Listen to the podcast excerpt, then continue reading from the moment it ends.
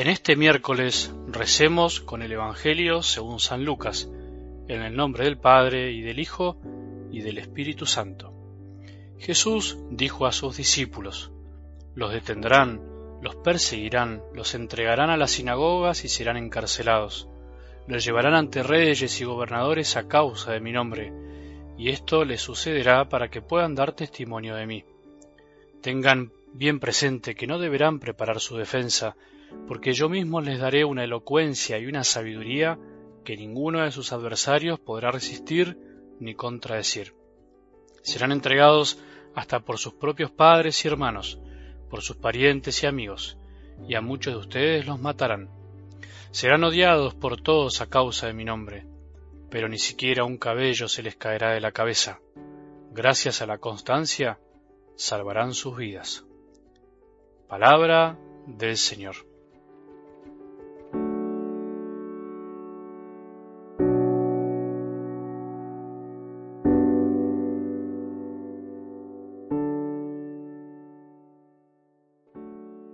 El Rey del universo se hace tan chiquito que, por decirlo así, se mete dentro de nosotros. El Todopoderoso está de alguna manera en todos, tanto como para sentir que la fuerza para amar viene de Él, como para encontrarlo también en los otros y poder amarlo en lo de cada día. Les aseguro que cada vez que lo hicieron con el más pequeño de mis hermanos, lo hicieron conmigo, dijo Jesús lo hacemos con Él. ¡Qué maravilla! Cuando amamos a cualquier ser humano, especialmente que sufre, a cualquiera que tenga sed, hambre, que esté desnudo, alguien que necesite un hogar, que esté enfermo o preso, alguien que no es fácil amar, cuando nos hacemos cargo del sufrimiento ajeno, o por lo menos intentamos acompañar, estamos amando a Jesús y se lo estamos haciendo a Él. Dios nos da la oportunidad de amarlo en los otros, lo estamos haciendo por Él, nada más ni nada menos. En definitiva, esto es lo que definirá todo al final de nuestra vida, valga la redundancia.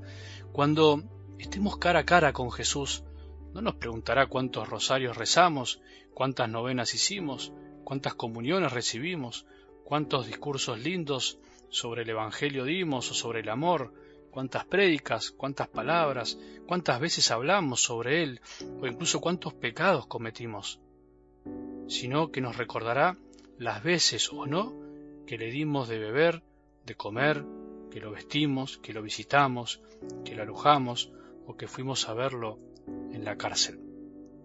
Por favor, no entiendas mal ni te escandalices, no estoy diciendo que no tenemos que rezar o comulgar, sino que quiero decir es que no nos evaluarán por eso Hubo alguien que una vez se me presentó y me dijo, hola padre, ¿qué tal? Yo soy de comunión diaria. O hay mucha gente que se va a confesar y termina contando sin querer, eh, no es por maldad, todo lo buena que es, y te dice, padre, yo rezo el rosario todos los días, o sea, cuenta las cosas buenas. Está bien, qué lindo, ojalá que todos podamos rezar mucho y ser de comunión diaria, pero si falta lo que Jesús nos dice, o nos dijo en el Evangelio del domingo, si falta lo que Jesús nos pidió que hagamos, ¿de qué servirán todos los rezos y comuniones de nuestra vida? Al fin de cuentas, la oración y la Eucaristía son los pilares necesarios para poder amar como ama Jesús, para poder amar lo que más ama Jesús, o sea, los que más sufren. Hay que pensarlo. No se oponen, pero si falta lo más importante, falta todo. En algo del Evangelio de hoy estas palabras de Jesús sobre la persecución, esto de que nos van a detener, a encarcelar, a entregar, nos parecen un poco lejanas por ahí por nuestro contexto.